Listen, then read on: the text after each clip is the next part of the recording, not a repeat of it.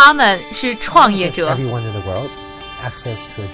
是梦想家。As an entrepreneur, hustle matters. 是行业先锋的代言人。Or we can quit. We each have to give it a hundred percent. 他们因为勤奋，通过智慧和激情，从平凡里走出不一样的人生。我是一加，这里是创业美国，带你了解美国前沿创业者成功背后的故事。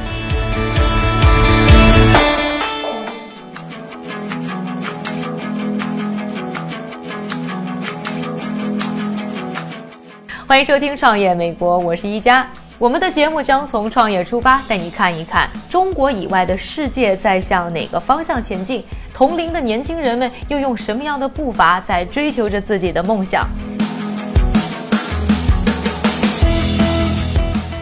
上一期的节目呢，我们和大家介绍了笼络了全球最顶尖学校课程的网上教育平台 Coursera。节目播出以后呢，有不少的观众朋友通过呢微信和微博和我们提问，就说到了 Coursera 这么好，那是不是就可以取代我们现有的学校了呢？我觉得呢，现在说这个问题可能有一些为时过早，因为啊，我们在 Coursera 上看到的课程呢，毕竟都是这些名校现有的课程，也就是说啊，没有传统学校就没有今天的 Coursera。当然了，Coursera 也已经对于现有的行业产生一定程度的冲击。我们采访了一个风投的经济学家，他就认为现在最受影响的其实是那些教学质量并不太好的学校，还有就是成人教育。另外呢，我们采访的哥大的教授则是认为，已经看到呢教科书的行业受到了线上教育的冲击，因为啊现在其实不依靠教科书了，光是看 Coursera 上的视频，我们都可以把基础知识学得更好更快。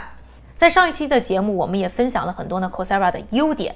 但其实呢，Coursera 所代表的慕课行业呢，还是在成长期，还是有很多呢很不完美的地方。这里呢，也和大家分享一下。首先一点呢，就是缺乏互动性。我现在生活当中很多的资源都是依靠我的同学。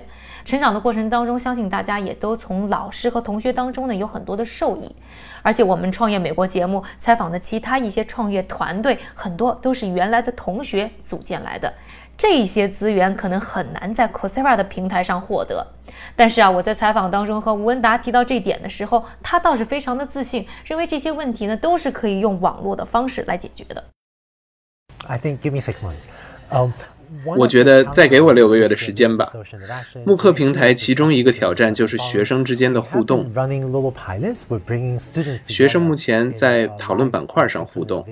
我们进行过一个实验项目，通过及时的视频讨论，我们发现了很多有趣的现象。社交学习将是我们下一步开发的重要技术。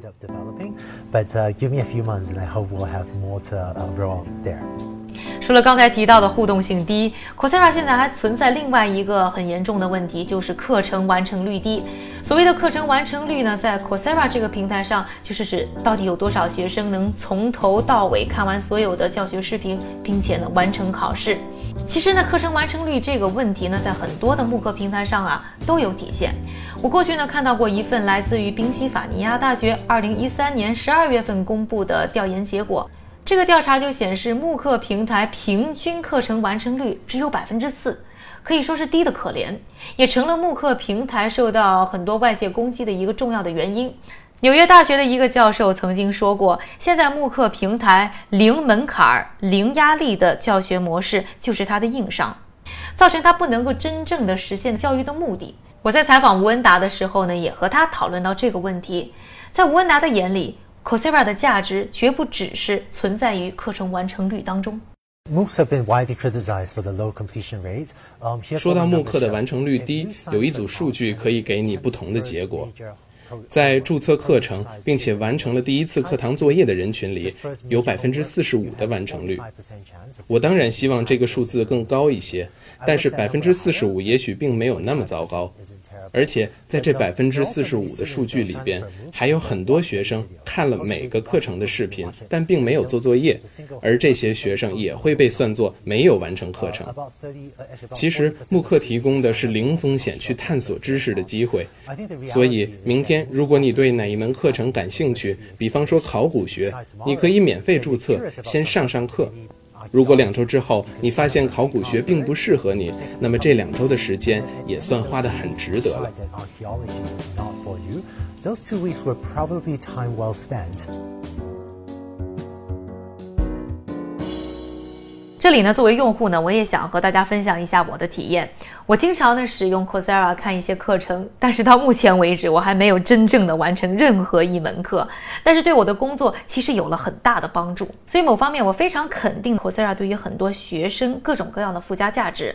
另外呢，像哥大的教授说的那样，虽然课程完成率低，但是因为呢 Coursera 的学生基数大，最后受益的学生的绝对数字呢还是非常可观的。刚才谈到的几个问题呢，都是大家呢对于 Coursera 在教学上的一些问题。下面咱们来说一说钱的问题。Coursera 上面大部分的课程，我们说了都是免费的，对于用户来说当然是个好消息。但是他们怎么生存呢？特别是现在 Coursera 还拿到了八千五百万的投资，他们要怎么回馈这些投资人呢？未来又要怎么维持他们的成长呢？这都是非常现实的问题。吴恩达虽然自己的教育平权梦非常伟大。但是现实当中盈利模式的问题也是不能够回避的。在采访的时候呢，我和吴恩达也探讨了这个话题，他也和我分享了一些 Coursera 在这方面的探索。一是免费的课程，帮助学生获得知识，这也是我们的使命；二是提供认证证书，给学生发放完成课程的证明，这是收费的。刚才呢，吴恩达提到的颁发认证证书的课程，在 Coursera 的平台上已经有将近四百个，也有不少的其他的网上教育的平台开始借鉴这种收费的模式。另外呢，Coursera 在二零一四年还在其他地方想办法，比如说增加广告、进行公司培训。帮学员介绍工作等等方面开发新的财路，相信未来还有很多的可能性。而 Coursera 除了在盈利模式上下功夫，现在还在努力把自己打造成一个更加国际化的平台。除了在和世界各地的高校合作以外，就是增加教学的语种。现在除了英文以外，教学的语种已经将近二十个，也包括中文。中国是全世界人口最多的国家，也成为了 Coursera 发展的一个重点。在进入中国市场的时候，Coursera 是首先引进了像复旦、北大这样中国名校的课程。另外呢，就是和果壳网合作进行课程的翻译。到网易上，你还能看到很多他们的在线视频课程教学内容。而且啊，Coursera 也是老少皆宜。比如说，我妈就经常爱在 Coursera 的平台上看一些中文的教学内容。我们现在所站的位置，是全台大校园中唯一。以希腊建筑风格的建物，呃，所以班固跟司马迁呢都一样，史家啊，他们家的传统就是职业，传统的职业。现在我们听到的呢，就是我最近啊特别感兴趣的 Coursera 上面两个关于中国文化和中国历史的课程。说到中文啊，有一些有趣的事情和大家分享一下。我们呢在去 Coursera 总部采访的时候，就发现啊。他们的员工里面至少有一半的人会说中文。采访吴文达的时候，我还和他开玩笑说：“你既然成长在亚洲，咱们要不要采访里面也说几句中文，接接地气？”那他就有点不好意思，就故意回避这个话题。后来我才发现呢，这个吴文达呢确实也能说几句中文，但是要和他的员工相比，确实就没那么流利。在 Coursera 的员工当中啊，我们发现也不光是那些亚洲面孔的员工可以说中文，包括那些金发碧眼的美国人说中文也很地道。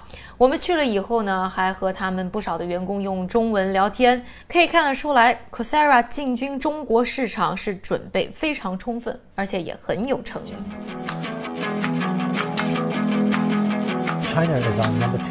中国是我们增长速度排名第二的市场。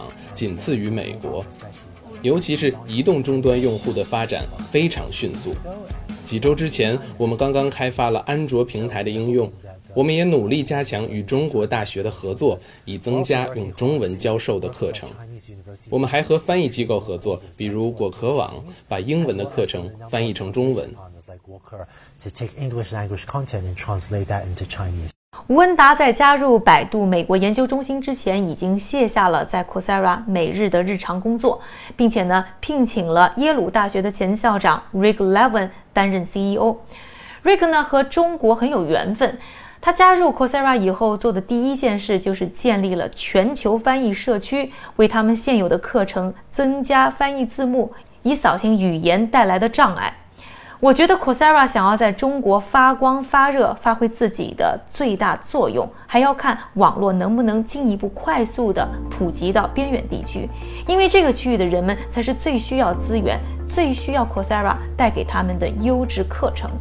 Coursera 现在呢又把教育平权梦向前推进了一大步，不过吴恩达认为呢可能还不足够。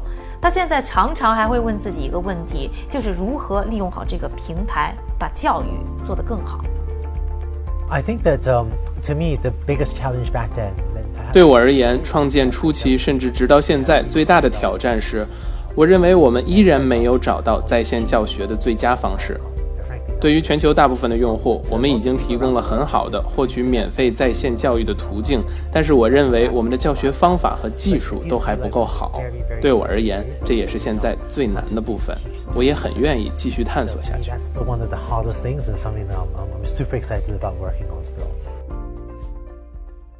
刚才的节目呢，和大家一起聊了一下 Coursera 这家公司。那下面呢，要请出我们今天节目的采访嘉宾，来自于朗播网的创始人杜昶旭老师。杜老师你好，我们也知道呢，您算是呢 这个中国线上教育的第一人了。那你觉得像慕课这样一种模式，你觉得在中国的市场当中，它有这样的一种需求吗？嗯，应该说还是有的，因为中国现在很多的大学，他们现在都希望把自己的课程能够。啊，放到网上，然后用一种比较新的方式，让这些学生能够是能够获得更好的这样的一些教育资源。嗯。第二个呢，就是呃，实现这个，比如说一些偏远地区，他们怎么样能够更好的像资源丰富的地区的这些人一样，更公平的来获得这样的一些教学的这种内容。嗯，根据你的一些观察，你觉得啊，现在这一类的创新的教育企业所遇到的最大的挑战是什么呢？嗯，从慕课的角度来说，很多人他在学习的时候，其实学习对他们来讲，并不是一个非常刚性的需求。对，所以说，呃，像慕课这样的形式，其实到最后都会存在一个问题，就是学生会觉得说，那我为什么一定要去学？那和这个本土的公司相比，你觉得 Coursera 它的优势和劣势在哪里？其实我觉得国外的公司在进入到中国的时候啊，就这个不不仅仅是教育了，其实所有的呃领域呃都会面临的问题。就第一个是，还是我觉得是国家政策的问题。第二个呢，就是说，就中国实际的这个情况，呃，跟美国是不是一样？你比方说，Coursera 它在国外的话呢，你会发现，就是其实用户的这种行为习惯的养成已经比国内要好。呃，但是你到了中国呢，可能用户他还没有完全形成这个习惯。第三个就是说，你可能还会面临你的内容和中国的。这些用户以及市场是不是适配的问题，然后跟国内它教育的整个的这套这套体系是不是一样？还有一个问题就是，我觉得就是国内的高校相互之间的关联和开放程度，我觉得都不如美国的学校来的好。就是比如说我这个高校可能我要做一个慕课平台，然后呢到另外一个高校说，哎，那你可以做，我们其实也可以做。就现在就变成一个就是大家开始又去抢资源的这么一个一个状况。那这个时候，比如说考 s e r a 进来以后。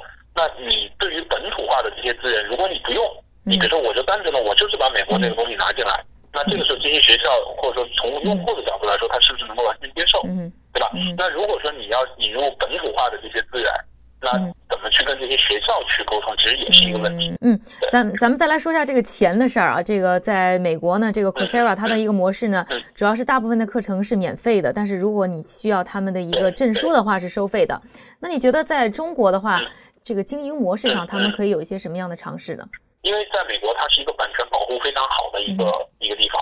教育产品在呃向面向用户收费这件事情，其实在美国已经大家已经非常习惯了。嗯。所以你到了国内来之后，如果你要跟用户讲说说，哎，我这个东西我要收费，不是说卖不出去，但是呢，它肯定会被盗版掉。所以这个东西，如果你如果你在你的产品内容上如果没有一个非常好的机制，能够让用户去只有付费才能够获得一些东西的话。那这种东西其实被盗版的可能性是非常高的。嗯，我们来说一下它的效果，因为很多人都在说啊，这个慕课教育它的这个完成率非常低，这是一个问题吗？呃，从教育本身来讲呢，应该来说，任何一个教育产品，它实际上应该包括两个环节，一个是压力系统，一个是吸引力系统。很多的教育产品，我们把吸引力系统做得非常好，但是呢，它没有压力，所以在没有压力的情况下呢，它就很难坚持下来。呃，从这个角度来说，它并不是产品设计的问题，就是这个东西是个人性的问题。嗯，感谢老杜。想要了解更多的节目内容，欢迎关注我们的微信、微博账户，在微信上输入 Coursera，还可以获得更多的延展阅读。感谢您的收听，我是一加。下期创业美国为你带来更多美国前沿创业者成功背后的故事。